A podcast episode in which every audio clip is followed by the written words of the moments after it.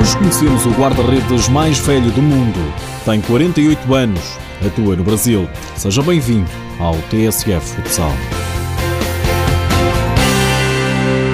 A gente vendo ele aquecer, cansa de ver ele aquecer. É impressionante. A geração dele inteira já talvez tenha parado. Luís Henrique Silveira Couto, mais conhecido por Bagé, o guarda-redes mais velho em atividade no futsal.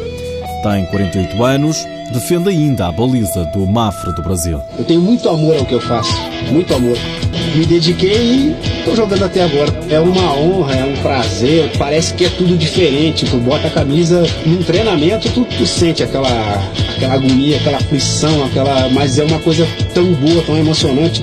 Tu tá parado no meio de uma quadra e ouvir o hino, tu com a camiseta da seleção, pô, consegui chegar ao auge maior que é estar na seleção e eu joguei oito anos a seleção brasileira. Bagé defendeu também a baliza da seleção brasileira durante oito anos.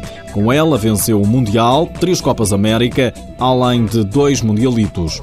Os companheiros rendem-se ao veterano guarda-redes. É um cara que se cuida, é um cara que ele não bebe, é um cara que não fuma, é um cara que acorda cedo, é um cara que mais treina no, na equipe.